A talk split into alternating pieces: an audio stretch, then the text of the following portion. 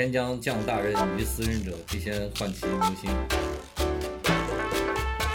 所以好奇，您最近一餐吃了什么？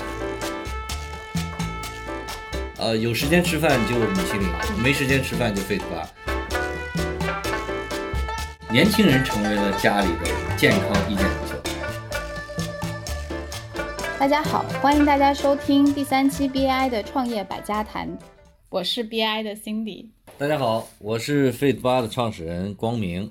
非常欢迎校长今天光临我们的栏目啊！能不能先麻烦您用一句话先介绍一下自己和费巴？呃，我是一位患了牛心的生物极客和科技老中医哈，我给自己的定位。费巴呢这个品牌，呃，它是一个专门为了希望用科技创新来让年轻人吃得更健康这样的一个愿景的品牌。然后呢，主要的这个产品呢是希望以蛋白质为核心，给年轻人提供一个方便、好吃、有健康效果的这样的一个呃蛋白质的健康食品。就是刚刚说到您叫校长啊，就是因为您大家都称您为光明校长，然后您也是航班管家的联合创始人，也是连咖啡、易代驾等项目的天使投资人。刚刚您也说了是换了牛心的，我理解就是契机，这个契机让您开始考虑做蛋白棒这个事儿。那就先麻烦您给我们介绍一下什么样的契机，你决定开始做这个事儿。嗯，这个契机就是跟我患牛心有关嘛。一六年的时候，我体检的时候发现自己的心脏有一些先天性的心脏病哈，这个这个只不过长到年龄比较大了以后才发现，所以就做了手术，然后在心脏上换了一个牛的心脏瓣膜哈。然后自从换了牛心以后，就感觉性情大变，所以就天将降大任于斯人者，必先换其牛心。啊，所以这就是我从此以后对健康方面的知识和呃事情就非常非常的感兴趣哈，就觉得我的使命就变了。这个做完手术之后呢，我就就学了很多跟健康营养相关的一些知识和内容。然后当时的契机呢，是在航班管家呃有一个公益的健康组织叫做幸福减肥教，然后我就成为了这个组织的体重管理、营养指导的这个理论的研究者和奠基者吧，然后形成了一套体系，又带了。超过了大约三万多人去在线上做减脂营，所以校长就是那个时候得来的称号哈。所以这就是也是后来费巴的雏形吧，就通过这个过程中形成了对中国现在年轻人的饮食啊、啊健康啊、身材管理啊的一些痛点、一些问题的一些认知，才形成了费巴今天的一些创业的整个的愿景啊想法。您特别追求健康啊啊，也是一个营养专家，所以好奇您最近一餐吃了什么？平时在饮食习惯上怎么样去保持这个健康的状态？我刚刚吃完蛋白棒，今天中午特别赶时间，我是在路上吃了一根蛋白棒，然后到了办公室又再加了加了一个餐，又吃了第二根。然后我早上吃的两个鸡蛋和一盒牛奶，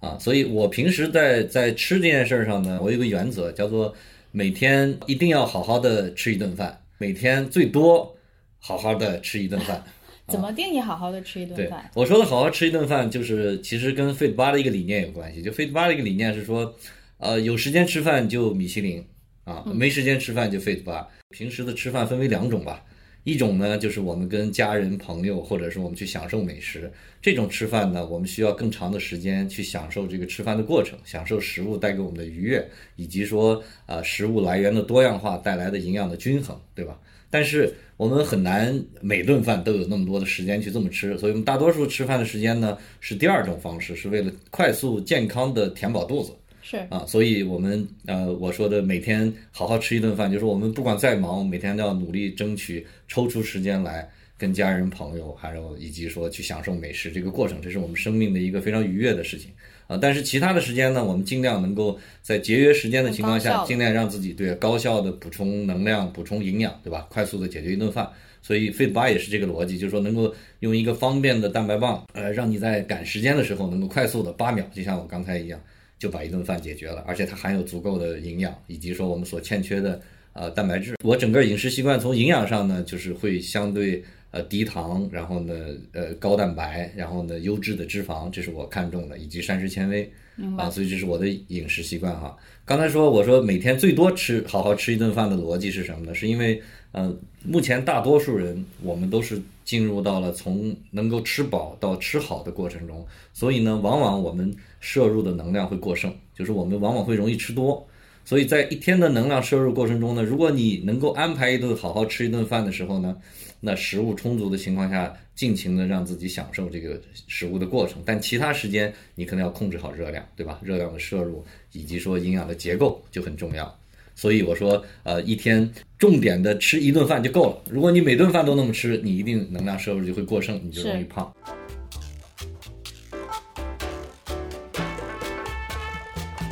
那么我们知道，人体所需的三大营养素是糖、脂肪和蛋白质。那元气森林主要是以无糖啊为核心，那我们是以蛋白质为突破口，所以这个是基于什么样的一个行业观察？这个是在我呃生病之后啊，有了一定的营养和健康的认知之后呢，我发现一个问题，我们整个就是年轻人现在面临的主要的健康或者是亚健康的这些问题呢，主要是源于说他饮食结构上的一些不合理，就是说大家因为太忙了，所以呢。呃，大家没有条件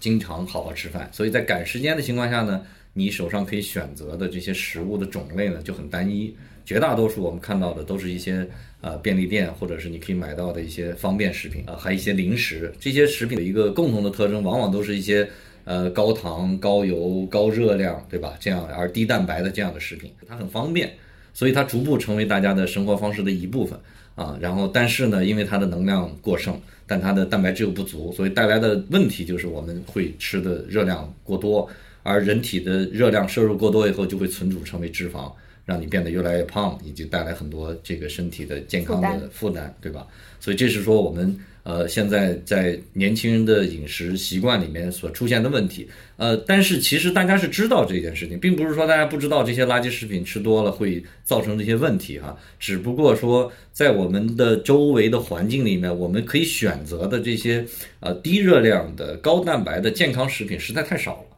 所以你被迫去选择了这么多的方便食品和不够健康的这样的食品，造成了现在我们的问题。所以这就是我为什么选择说需要给年轻人多补一些蛋白质，因为按照我们的现在行业数据分析呢，中国人现在人均每天的蛋白质摄入量，呃，有一个数据大概是五十八点五克，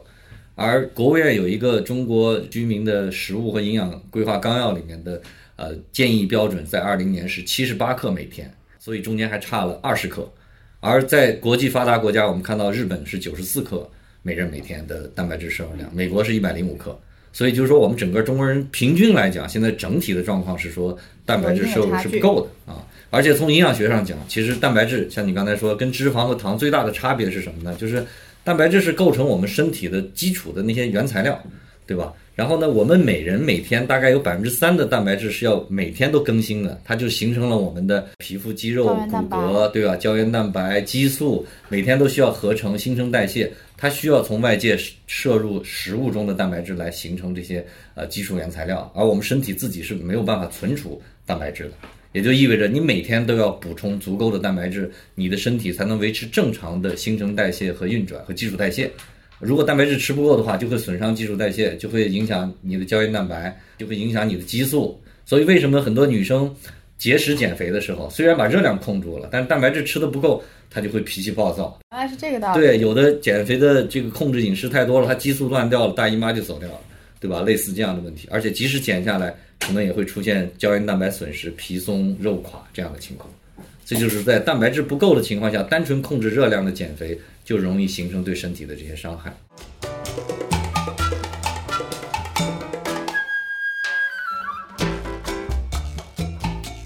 大家可能对蛋白类的产品是有一定的误解或者刻板印象的，就比如说，呃，我自己可能之前觉得啊，就是蛋白粉就是大罐的蛋白粉就是肌肉猛男的专属，而且可能要用冷水冲啊，或者说生鸡蛋更更好吸收啊等等。就关于这些，呃，您您怎么看？嗯，啊，这个确实在消费领域，大家会形成这样的一些误解和偏见啊，这是之前我觉得是我们。呃，这些行业的人员这个做的不好造成的哈，就比如说大家都有补充蛋白质的意识，但是怎么补蛋白，可能一般人的反应就是那无非是说吃鸡蛋、喝牛奶，呃，吃蛋白粉，对吧？然后呢，呃，吃鸡蛋和牛奶其实都非常好，因为它们都是非常好的蛋白质来源。但是它的问题是说，因为一个鸡蛋大概五十克左右，里面的蛋白质含量大约五到六克，所以如果你光靠吃鸡蛋，啊，去补充蛋白质，你一天按照国务院建议的标准，你大概要吃十五到二十个鸡蛋，所以你肯定很难吃得下哈。第二，牛奶也是同样的道理，就是牛奶蛋白本身已经很成熟了，是非常好的蛋白质。但是呢，牛奶蛋白的蛋白质含量，一百克牛奶里大约也就是三克到三点五克，所以你要靠喝牛奶来补蛋白，你要喝很多牛奶。啊，中国人绝大多数都是对乳糖不耐受，你喝多牛奶以后，你就会呃腹泻呀，或者是有一些这些不良的身体反应哈。所以这就是说，呃，鸡蛋牛奶很好，但是你单独靠它去补蛋白的话，效率是不够的。而蛋白粉效率很高，大家都知道。但是因为蛋白粉原来的这个产品的形态呢，往往只是在运动健身圈作为一个专业人士的运动补剂出现的，所以一般人一想起来就是蛋白粉就是大桶的，大的，就是为了练肌肉。对，就是呃，大家会形成一个片面的印象，就是蛋白粉只有练肌肉的肌肉男才用。啊，事实上在之前的蛋白粉市场确实是男性和增肌的市场为主力。而其实蛋白质，咱们刚才提到是每个人每天都需要的蛋白质，对吧？女生更需要蛋白质，因为女生更注重自己的皮肤、胶原蛋白和身材管理，那蛋白质是非常重要的营养的基础营养的摄入的这个要求。所以呢，呃，蛋白粉呢，在之前大家形成的概念说只是健身的人用的时候，是因为我觉得不是说呃用户的认知有问题，而是说我们在行业上并没有给普通的年轻人提供一个。在日常生活里去吃的蛋白粉，对吧？因为大多数蛋白粉就像刚才说大桶，然后呢品牌也都偏 muscle 这种肌肉男，所以就会形成这个印象。这就是为什么 Fit 八推的蛋白粉就是小包装的便携的小红瓶儿，对吧？然后呢，针对生活方式做了一些优化，加了一些益生菌啊，然后呢，在蛋白粉的来源上把它变得更好喝呀，更易溶解呀，就跟以前的蛋白粉就不一样。那目标就是说，我们希望。年轻人在日常的生活方式里也能多一个又便利又方便又好看又好吃的这样的一个蛋白粉的补充方式，所以这个消费观念其实是在在变化。还有一个你刚才说到那个生鸡蛋的那个那个逻辑哈，就是呃生鸡蛋更好吸收。其实我也听说过这个这个逻辑，这这是个谣言哈，我需要给大家辟一下谣。对，呃，其实鸡蛋是非常好的蛋白质来源，但是生鸡蛋呢，当然不如熟鸡蛋好，是水煮的鸡蛋。呃，是很好的，大概吸收率能做到百分之九十九，非常好。但是生鸡蛋就会大幅下降，它的吸收率大概只有百分之六十。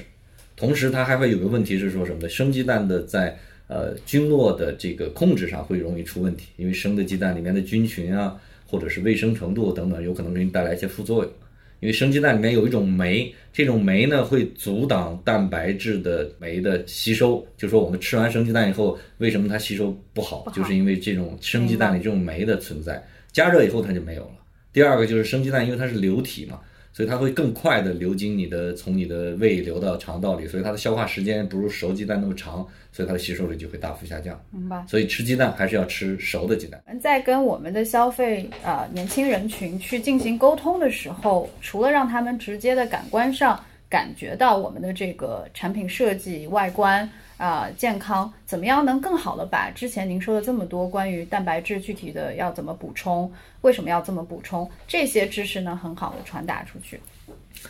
呃，其实这也是我们头疼的一件事情哈，就是现在的年轻人生活节奏很快，所以大家真的主动型的学习的人的比例其实是越来越少。作为一个科技老中医，我可以讲一套蛋白质怎么吸收，其实大家大多数是没兴趣的。所以大家更关注说颜值好不好，对吧？好不好吃？然后它酷不酷？是不是一种潮流的生活方式？所以，呃，我们的做法呢，更多的是说，先不要讲那么复杂，先用最简单的用户所关注的这些产品的特点，让他呃完成第一次的消费，然后让他逐步的能够感受到我们产品给他带来的价值。因为健康的价值是要需要一段时间的，健康的知识的普及也需要一个很长时间的慢慢的这个渗透和学习，对吧？所以，呃，全社会都在推动这件事情，就除了我们以外，呃，无论是在健身圈、在营养圈、在国家的这个层面，都在推动说让大家对于蛋白质有更科学的认知。然后呢，整个大家的生活方式也是健身的人越来越多了，对吧？私教会告诉你啊，健身的时候是个刚需，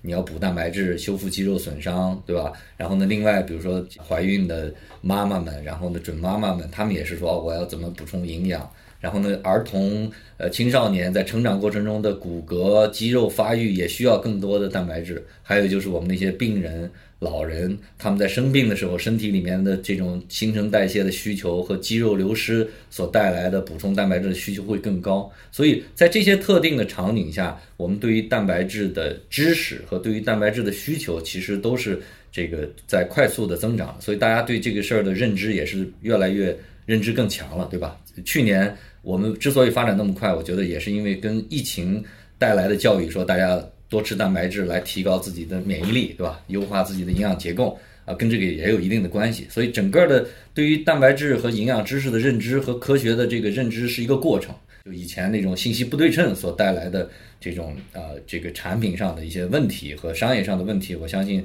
逐步的会越来越多的都会得到解决。是非常同意啊，就是说，呃，大家首先健康化的饮食一定是一个不可逆的大趋势。那么首先先看到了大家有意识说我要少摄入糖啊，然后呃少了这个高的热量，那慢慢会说不光是少糖，而且是我要我要有什么更营养的这个方式，所以听上去是一个循序渐进的过程，很难一蹴而就。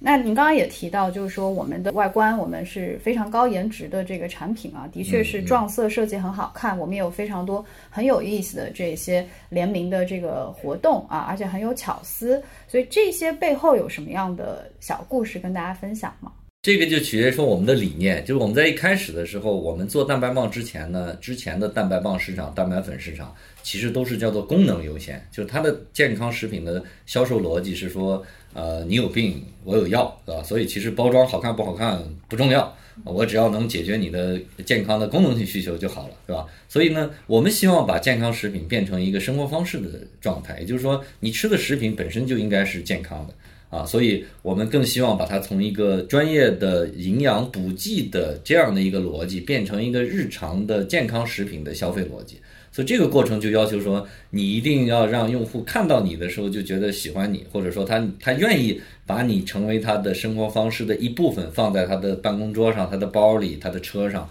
啊，以及它的口袋里，情感连接上要是的，是的。所以从品牌的名称的定位，包括你的视觉设计，以及说我们在包装上做了很多的这种一些创意设计，比如说我们那个撕拉条的设计，是吧？打开以后，比如说分成独立的包装，以及在里面写一些励志的一些这种好玩的文案啊，以及在在色彩上去迎合呃 Z 时代整个年轻人的在审美上的需求，对吧？所以在这方面做了很多设计上的工作。然后同时呢，因为我们毕竟是个新品牌，所以在一开始大家怎么认知你，我们选择了说跟一些比较潮酷男的品牌站在一起。我们跟中国新说唱，然后呢，这个说唱的团队出了专门定制了一款 beef 口味的，对吧？因为非常巧妙。是的，就因为大家懂说唱的人都知道 beef 一下是什么意思哈，所以所以看新中国新说唱的那些年轻人，当看到这款产品呢，他就会。啊，心有灵犀的会会心一笑，对，对，他就 get 到我们那个点了。而且我们这款产品是卖的最好的，因为我们是世界上第一款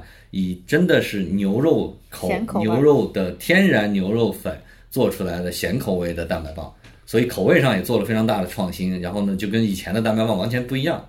然后再比如说，我们跟潮流合伙人的合作，潮流合伙人今年的重点的主题，一个是说在年轻人的营造一个新的国潮的这样的一个这个流行的风尚哈，所以他在的成都本地的这个麻辣的火锅的文化，加上麻酱的，就是这种川式本地文化的潮流化，所以我们跟着他推了一款火锅口味的蛋白棒，完全是。中式的那种潮流的国潮的那样的一个包装，然后和文化，所以也是在成都本地获得了非常大的反响。就大家觉得哇，这个味道吃起来就是真的正宗的成都火锅的味道，对对对，对，所以也带来了很很很大的反响。就大家觉得哇，呃，蛋白棒还能做成火锅味的，就觉得突破了大家的想象力。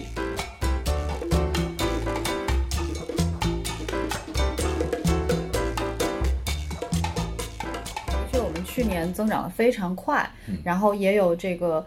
非常多的新用户啊，变成我们的这个消费人群。所以好奇也想请校长分享一下我们的用户画像大概是什么样的，是什么样的人在购买啊，在消费我们的产品，是不是跟我们的预期是符合一致的？有没有一些很有意思的观察可以跟我们分享？嗯。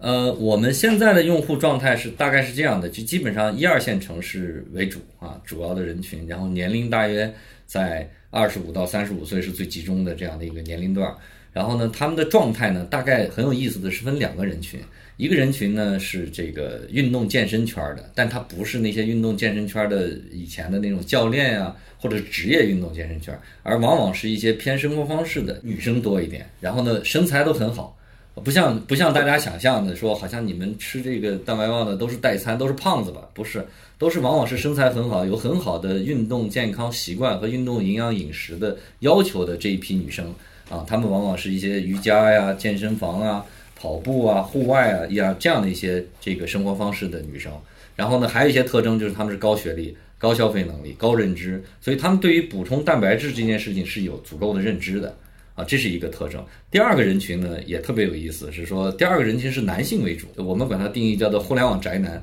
呃，办公室男性为主。然后呢，他们的学习能力很强，但是他们是久坐不动人群，嗯，就他们大多数不运动，但是呢，他们每天包围他们的都是垃圾食品，他也知道那是垃圾食品。他减肥呢，他也不是特别胖，但是他也觉得自己的小肚子越来越大，这样不好。呃，久坐他也没时间去运动，所以他迫切需要一个说能够让我在晚上打游戏、刷抖音，或者是开会的时候我能够快速填饱肚子，但又健康不增加负担。我说 Fit 八以后，他就哇，这个太棒了，就是能够解决他这些问题，就赶快把饭吃了，对吧？就是我刚才说的那个快速健康的填饱肚子这个需求，被这帮男性呢非常热烈的追捧，再加上我们因为是罗永浩的这个官方代餐嘛，所以罗永浩的粉丝。就是核心的人群就是我们这一批男性用户，所以 Fit 八的用户就是这两个人群特别明显的一个画像哈。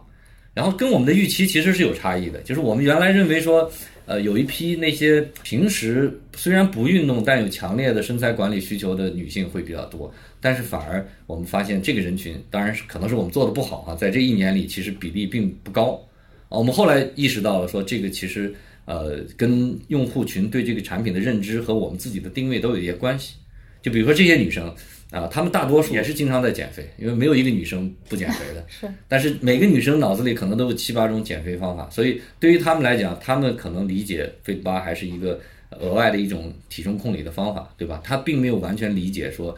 蛋白质这件事情上的底层的重要的意义，对吧？而因为我们的教育能力还没做到那一步。所以他们还大多数只盯着低卡或者是一些传统的减肥方法。传统的减肥方法无非一般就是两个逻辑，就是第一控制热量，不管你自己节食还是说你吃魔芋，还是说类似于像我们这样低卡的健康食品，对吧？就是控制摄入的热量。第二个就是促排，对吧？吃一些以前的减肥药往往都是泻药或者是类似这样的手段，让你从这两个角度，那女生就觉得啊，这样我肯定就能瘦了。但是如果单纯从这两个角度讲，会给你身体带来很大的问题。假如蛋白质不够的话，虽然你能瘦下来，但是你会带来啊，对你的呃睡不好啊，你的精神压力大，脾气暴躁，减下来也是皮松肉垮。不管你用什么减肥方法减肥，我们觉得都应该补充够蛋白质，就能解决你在减肥期间面临的很多的痛点。所以我们专门为这些女生，今年我们又开发了一个新品，才上线哈，就叫做益生菌蛋白粉。就是为了弥补，不管你用什么方法去控制体重减肥，但都需要补充一些好的蛋白质，来去缓和你在减肥期间的肠道的不适啊，以及刚才说的精神压力啊，以及说睡眠和蛋白质补充的问题。所以我们那个益生菌蛋白粉。就是主要的场景，就是为了帮这一批女生去解决她们在减肥中间面临的困扰。我记得上次也您也提到有一个人群特别有意思，也希望您跟大家分享，就是九零后的卡车啊，对对对对对，是啊，这个特别有意思。我们其实压根儿没想到，我们有一次做用户回访的时候，呃，发现抽了几个用户都是九零后卡车司机，然后我们就很奇怪，说为什么这个这样的人群在我们的比例里占了那么高哈？然后我们就访问用户，用户会说说，哎呀。说太好了，说我们为什么那么喜欢 Fit 八，是因为说我们之前这帮九零后卡车司机都很酷的，都特别潮酷然的状态，都是自己是老板，开一个新式的卡车帮着去运货。他说我们我们这样的职业和这个工作呢，最大的问题是说我要赶时间，啊，我要不停的开车从 A 到 B 的这个过程，然后中间呢，我我不得不去补充能量休息，对吧？然后呢，以前的方法是什么呢？以前的方法就到加油站休息，吃点方便面啊，或者是便餐啊，完了以后呢，这个再去买点红牛啊什么的，因为第一饿了补充能量，第二呢补充完能量，因为大多数这种方便食品都是糖为主的能量，对吧？他就困了，血糖一上去，一定是就要下来了，所以他开车最怕的就是困，安全驾驶的问题，所以他要么就很痛苦，说等这个困劲儿过去休息，时间就耽误了，呃，要不然他不吃他就饿，就很难受，所以反正找不到一个特别好的方案。然后有了 Fit 八以后，他觉得哇，这个简直就是给他们定制的，是因为我们是无糖的。所以我们那个饱腹感又很强，就是很简单。你开着车的过程中，一个手扶方向盘，一个手就把饭吃了，喝点水，你都不用耽误时间。第二呢，因为我们吃完以后无糖，所以它血糖很平稳，就不会出现那个血糖过山车，让你呃这个对一会儿就犯困。所以他们这个有一两个司机发现了这一点以后，一传十，十传百，口碑传播。对对对，后来就变成九零后卡车司机的一个超酷燃的装备。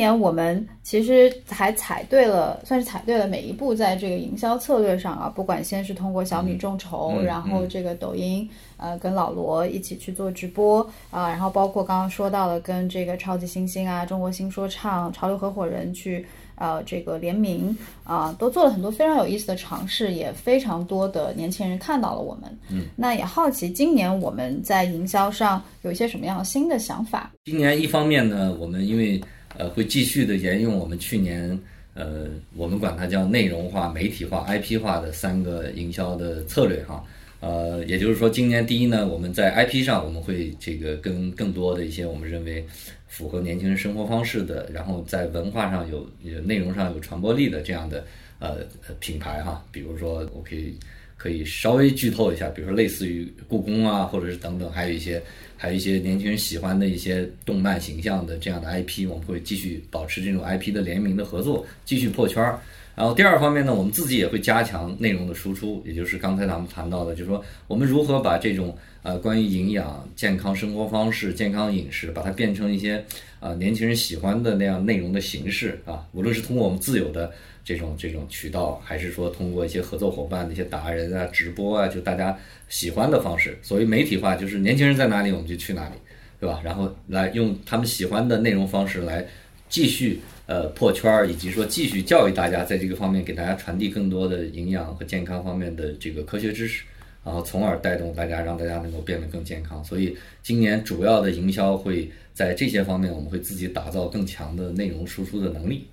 啊，然后第二个呢，在营销上，我们可能还会说，在渠道上会有做的更多的渠道，因为我们呃认为说，其实呃大家对于健康的认知是越来越深刻了，但是现在面临的主要问题，并不是说呃不懂自己吃的东西不够健康，而是说在你做决策，在你想吃什么的时候，或者是你在楼下的 CVS 便利店里选择吃什么的时候，你可选择的健康食品太少了。所以我们会在渠道上做更多的布局，就是争取让你在每次决定吃什么的时候，你至少，呃，费巴是你的一个安全健康的选择，对吧？你至于你最后选的是什么，那是你的自己的决定，但是至少你有一个选择的权利，而不是被迫去吃方便面，是，对吧？所以这是我们今年的一个主要的思路吧。明白。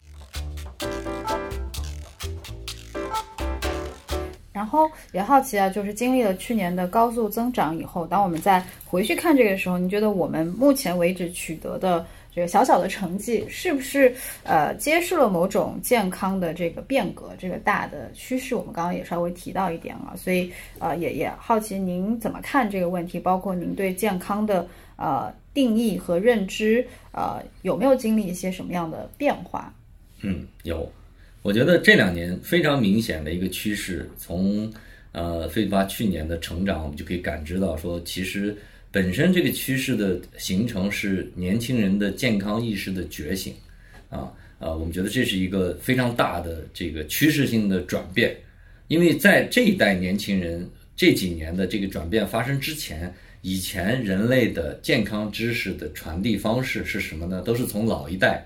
通过经验。传递给我们，我们的父母告诉我们：你一天不要吃超过三个鸡蛋啊，然后牛奶能喝多少？你应该多喝粥。然后呢，一代一代这样的健康知识通过这样的方式去传递下去，对吧？传递给年轻一代，年轻一代在延续老一代的生活方式，再继续成长。那到了我们现在这代年轻人，情况发生了质的变化，第一呢，生活方式的引领变化由年轻人主导了啊，而不是说大家在沿袭老一辈的生活方式。我们处在一个剧烈变革的过程中。第二呢，年轻人的知识结构和学习能力远远的超过了父辈。是吧？我们可以在十秒钟之内快速的查到一个我们不认识、不认识的概念或者是一个产品，我们可以快速理解。就是信息的不对称，虽然没有完全解决，但是我们获取信息的手段是非常的普遍。也就是意味着说，我们要想知道一个不懂的事情，年轻人是非常只要他想知道，非常容易立刻就知道，不需要借助别人的帮助。所以在这种情况下，就变成说以前沿袭的那些老的一些。呃，不太科学的这种健康的方式，一些智商税啊，一些就是比如说，可能虽然是中国人喜欢的这种高碳水的，比如说喝粥啊，这种营养饮食习惯呢，大家越来越明白说它的利和弊在哪里，所以年轻人更有主见了，他不会去听父母的，反而年轻人成为了家里的健康意见领袖，以前都是老一辈，所以这是一个大的转化，这种转化下就变成了说，呃，带来了很多原来。我们新增的需求，就以前年轻人对于健康这事儿是说，健康食品跟年轻人无关。为什么？因为健康食品原来的逻辑就是生病了吃药解决问题，而年轻人是他身体最好的时候啊，所以年轻人会觉得我现在没有病，对吧？我的健康就是好看，颜值高，身材好，对吧？年轻人关注的健康就是这一点，所以我们也是说要迎合年轻人对于生活方式的关注，因为颜值高、身材好确实是健康的体现。第二，如果你的饮食生活方式不好的话，虽然你这个年轻的时候不会从身体上体现出来，但它一定会形成你最后生活方式所带来的呃那些负担和你要买单的嘛。世界卫生组织的数据从一一年开始，就全球死于生活方式的人已经超过其他所有死于其他什么事故啊、呃疾病啊什么等等总和了。也就是说，这个生活方式是指可能就是你的饮食，对对对。你的饮食结构、抽烟、熬夜、运动等等，就是你能主导的你的生活方式所带来的疾病，和那些由于瘟疫啊，或比如说由于这个新冠病毒等等带来的死亡人数相比，生活方式导致的最终的死亡人数已经超过这些。也就是说，换句话说，就是你是能够决定你是怎么死的，你怎么死的就由你现在的生活方式来决定。啊，就已经进入了这个状态，所以其实年轻人更多的追求的生活方式，虽然他们并不是像中老年一样，说被那些疾病或者是一些这种身体上的问题困扰所带来的刚需对于健康的要求，但是他们其实都是在这个方面的知识都是有有足够的认知了，所以他们会呃越来越多的追求更健康的生活方式，而避免像老一代。人会，比如说更多的糖尿病啊、心脑血管疾病啊，以及说由于肥胖所带来的问题。所以这代年轻人，我觉得是觉醒，这是最重大的一个变化所带来的整个健康食品市场，甚至整个生活方式的变化所带来的一个大的时代的变革。这是个机会啊！我给你举个小的故事哈，就是我在我做完手术，当我已经快速学习，然后成为一个生物极客和健康专家的时候。我去便利店去买产品的时候，我买食食物的时候，我会发现说，从我的标准看，几乎没有一个健康食品啊。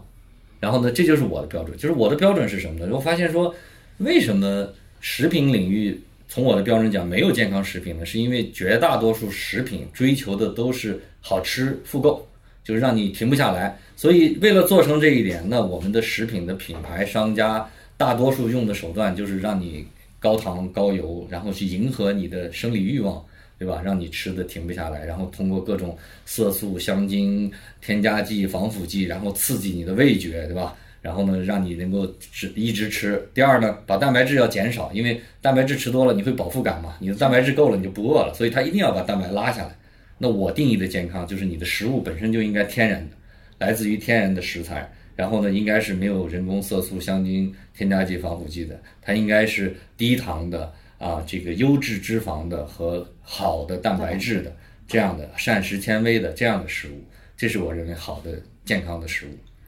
明白，非常非常感谢光明校长今天跟我们的分享啊，的确是非常的坦诚，非常的开诚布公，然后也给了我们很多科普的知识。各位朋友们听到我们的呃今天的这个节目啊，也欢迎大家去啊体验一下我们的这个产品。嗯啊，祝大家身材都棒棒的，